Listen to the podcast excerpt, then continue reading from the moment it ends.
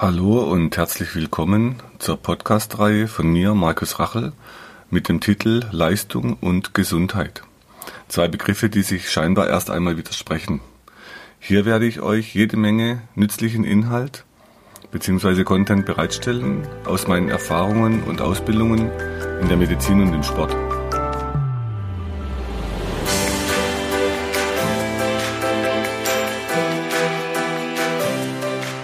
Heute soll es in der Episode um das neue Kinderbuch Athos und die Knorpelpande gehen.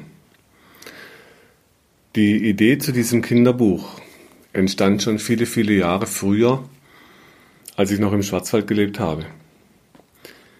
Die Idee dazu kam mir, als ich sehr, sehr viele kranke Menschen behandelt hatte. Und immer wieder ging es um die Frage, Erstens, wieso machen die Patienten die Übungen nicht konsequent und vor allem, wenn sie keinen Schmerz mehr haben? Die zweite Frage war dann, wie kann man vermeiden, dass es immer wieder zu diesen Schmerzen kommt? Es gibt in Deutschland, wenn es um solche Fragen geht, wie man Schmerzen vermeiden kann, ein gutes Vorbild, das ist die Zahnhygiene. Wenn ich aus meiner eigenen Kindheit überlege, wir haben damals das Kinderbuch Karies und Baktus gab es in der Schule, ähm, es gab es im Kindergarten, es kam der Zahnarzt in die Schule, die Eltern waren hinterher, dass wir Zähne putzen. Das heißt, es wurde sehr früh in uns angelegt, dass man Zähne putzen muss, vor allem dann auch, wenn sie nicht wehtun. Wenn ich heute bei Seminaren die Teilnehmer frage, wer denn Übungen macht, wenn er keine Schmerzen hat. Oft sind es ein paar Leute, die machen es, manche machen es nicht.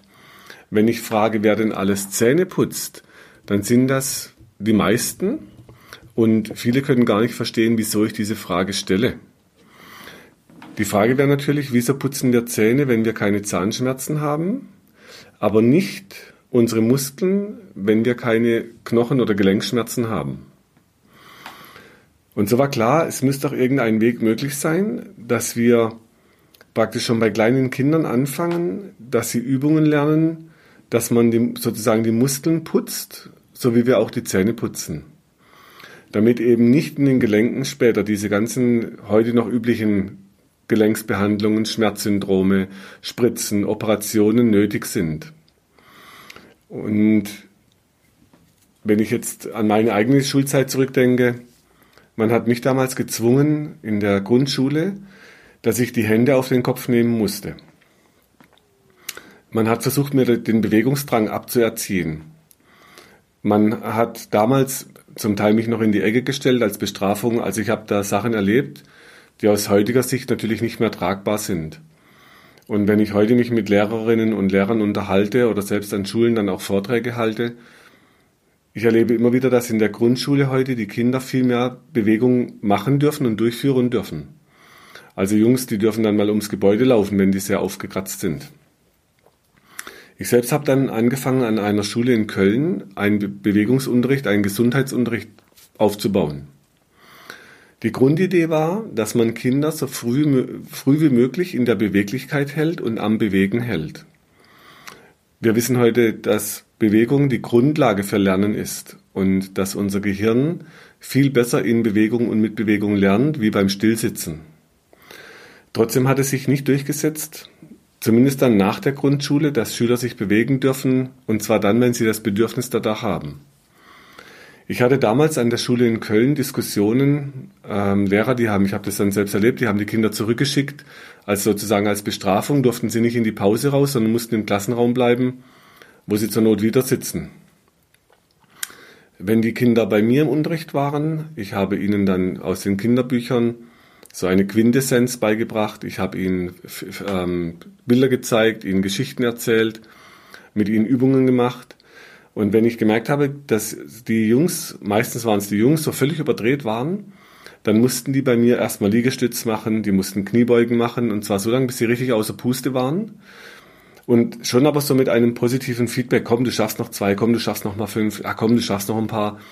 Und wenn die völlig ausgepowert waren, dann konnten die auch still sitzen. Was ich eben oft erlebt habe, was nicht funktioniert, jetzt sitz dich hin und halt dich ruhig und zappel nicht rum. Das macht genau das Gegenteil. Das heißt, da äh, entsteht ein immenser Bewegungsdrang im Kind, was damit zu einem Fluchtreflex eher führt, wo ich aber nicht lernen kann. Also aus heutiger Sicht das Plädoyer bringt die Kinder in Bewegung und zwar so oft wie es geht. Ähm, es gibt Tendenzen heute, dass man sogar den Sportunterricht, es gibt Forderungen jeden Tag, zwei Stunden Sport und nicht dann immer Sport streichen, wenn irgendwo was gestrichen werden muss. Also aus meiner eigenen Erfahrung in der Schule entstand so ein Drang, irgendwas auch den Kindern mitzugeben, und zwar mit einem guten Hintergrund, warum Bewegen so wichtig ist. Und so fing ich dann an mit einer Grafikerin, die habe ich getroffen, die Sandra von Kuhnhardt, und habe gesagt, das ist meine Idee zu dem Kinderbuch. Und ich habe ihr damals so ein paar Grafiken hingelegt, die ich selbst entworfen hatte. Also es ging eher darum, ihr die Idee zu zeigen, wie ich es gerne hätte. Die Sandra hat dann super schöne Bildchen gemalt, die in dem ersten Kinderbuch Arthrosis und die Knorpelfresser. Das wurde 2007 im äh, Vesalius Verlag in Konstanz. Da haben wir das Kinderbuch aufgelegt und nachdem die Grafiken da waren, dann war die Idee, dass man hinten ein kleines Plakat reinmacht und auf dem Plakat waren die Übungen zu sehen.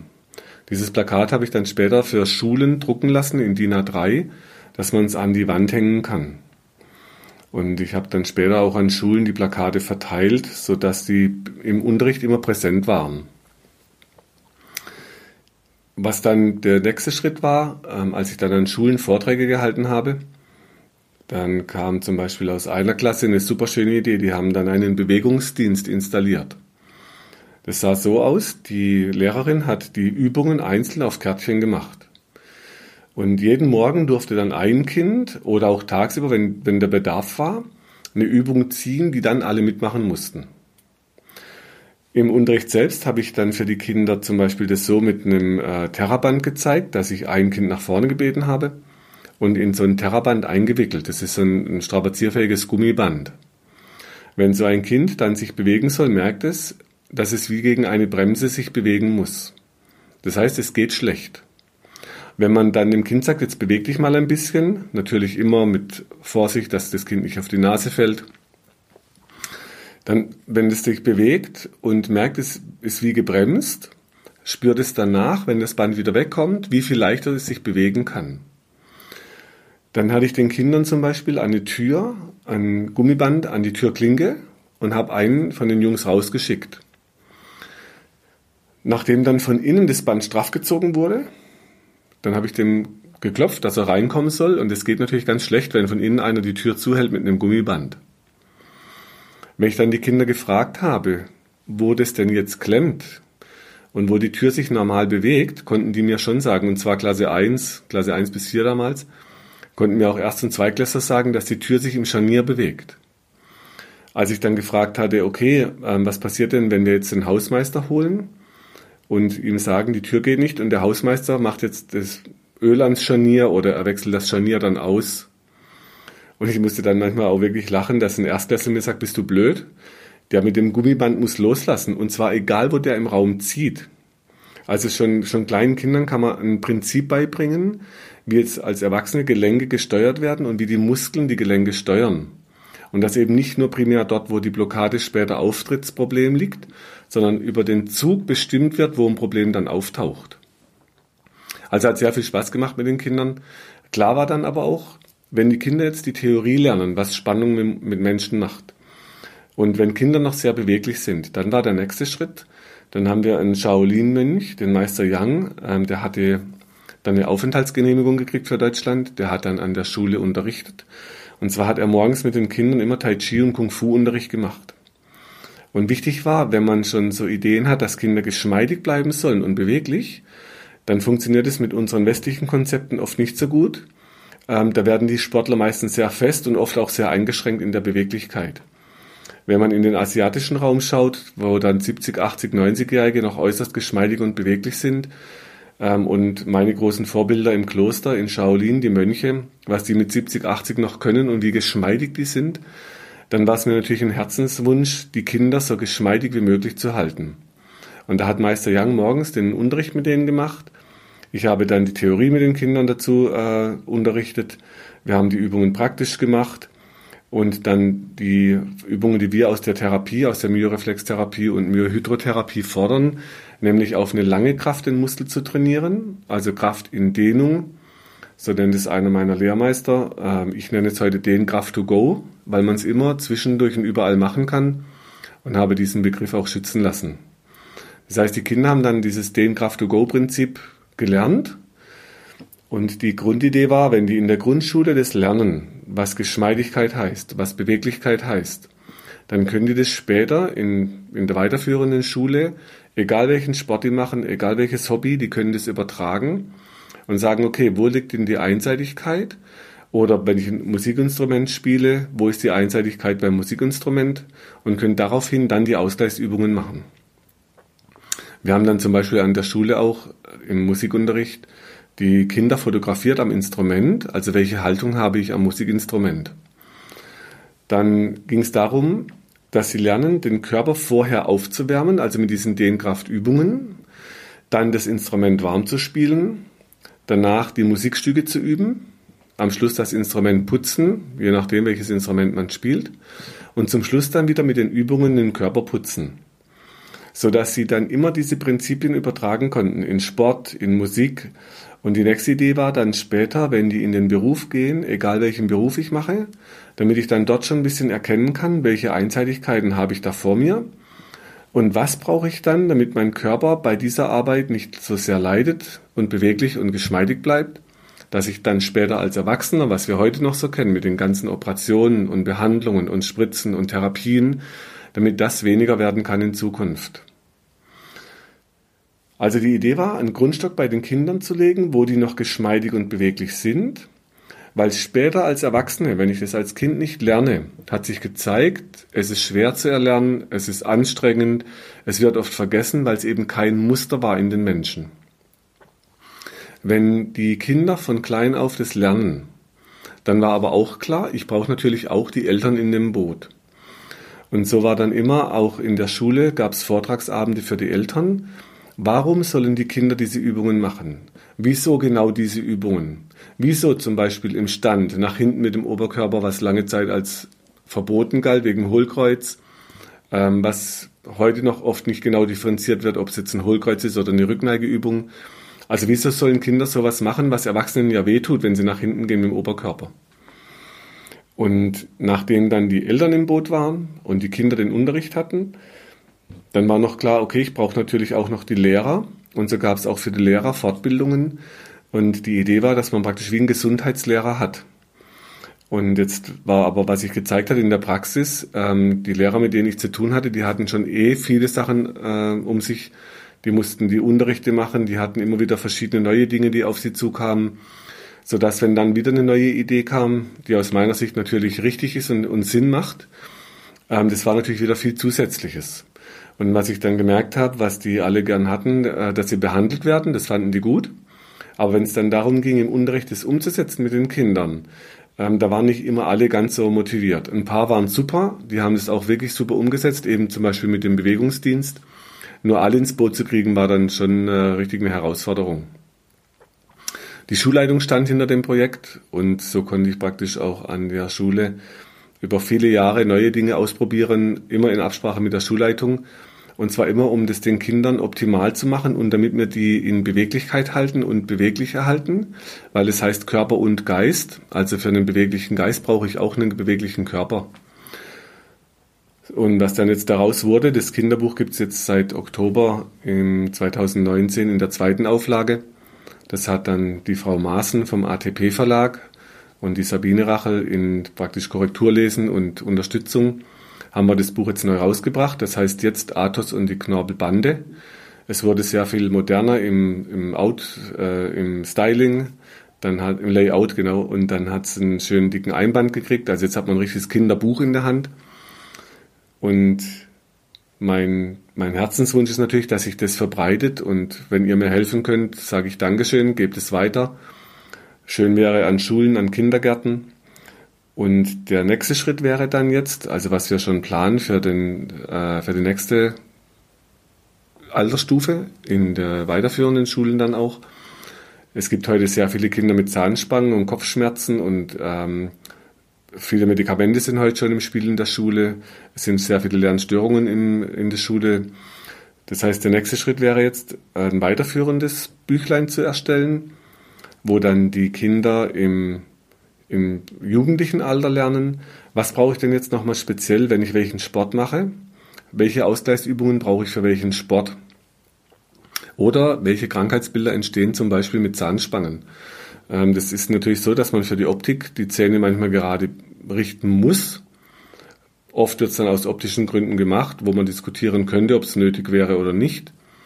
Und was eben Lehrmeister von mir schon gesagt hatten, das äh, Verbiegen, die Kraft, die da wirkt im Knochen, der macht auch was mit dem Lernen.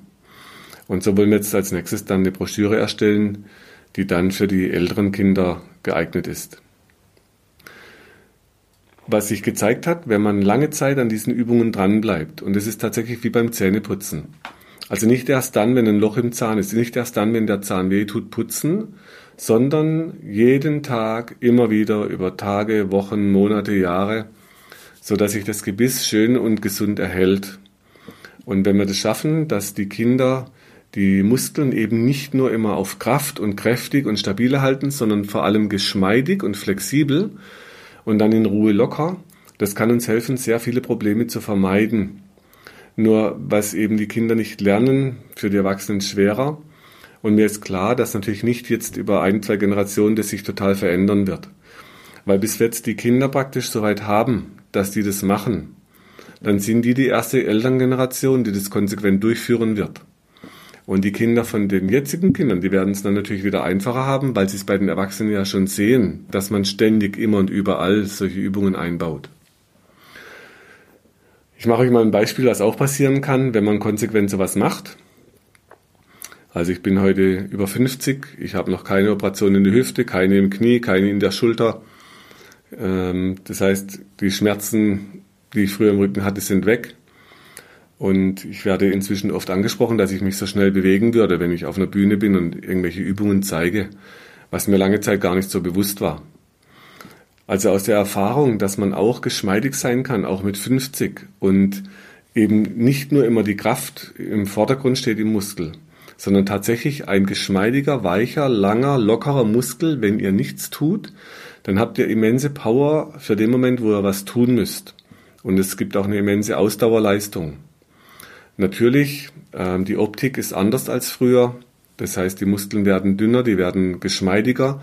Es sind keine so dicken, festen Pakete. Was ihr trotzdem noch tun könnt, ihr könnt solche geschmeidigen Muskeln immer anspannen.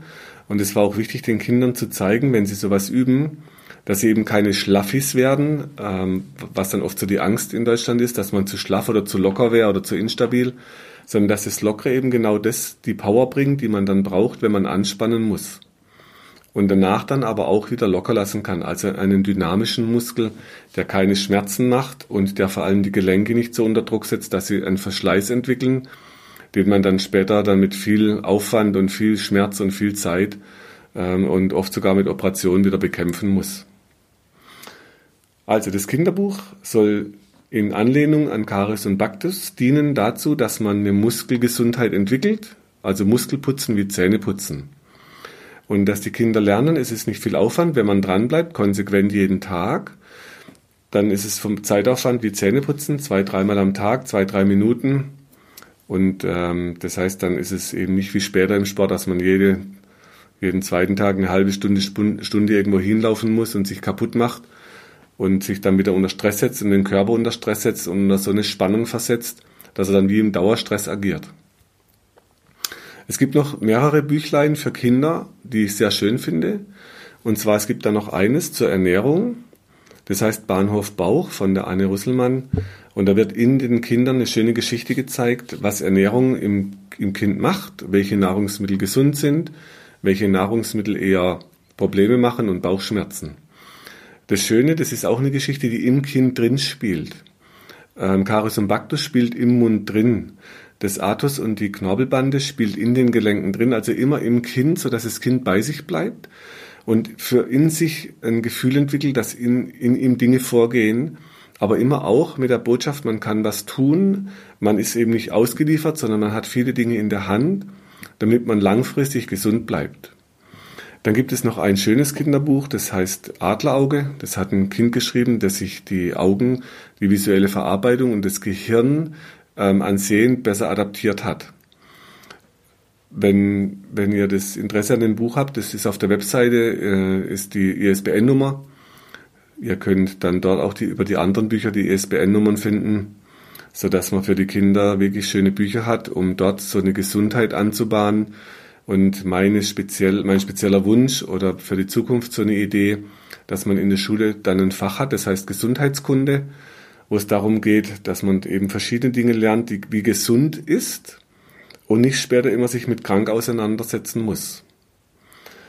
Was es dazu auch bräuchte, wären natürlich Gesundheitslehrer, die praktisch an der Schule für Gesundheit zuständig sind, so wie es zum Beispiel in Kliniken bestimmtes Fachpersonal für Hygiene gibt oder also eben nicht ein Lehrer, der ein Fach unterrichtet wie Martin Deutsch, sondern der Gesundheit unterrichten kann.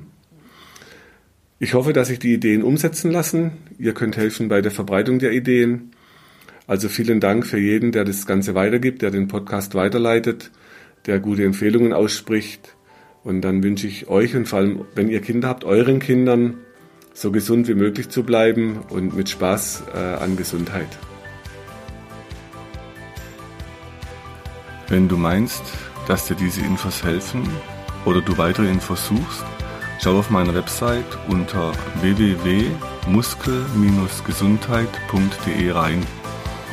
Für Übungen schaut auf YouTube und hinterlasst mir, wenn ihr wollt, eine Bewertung.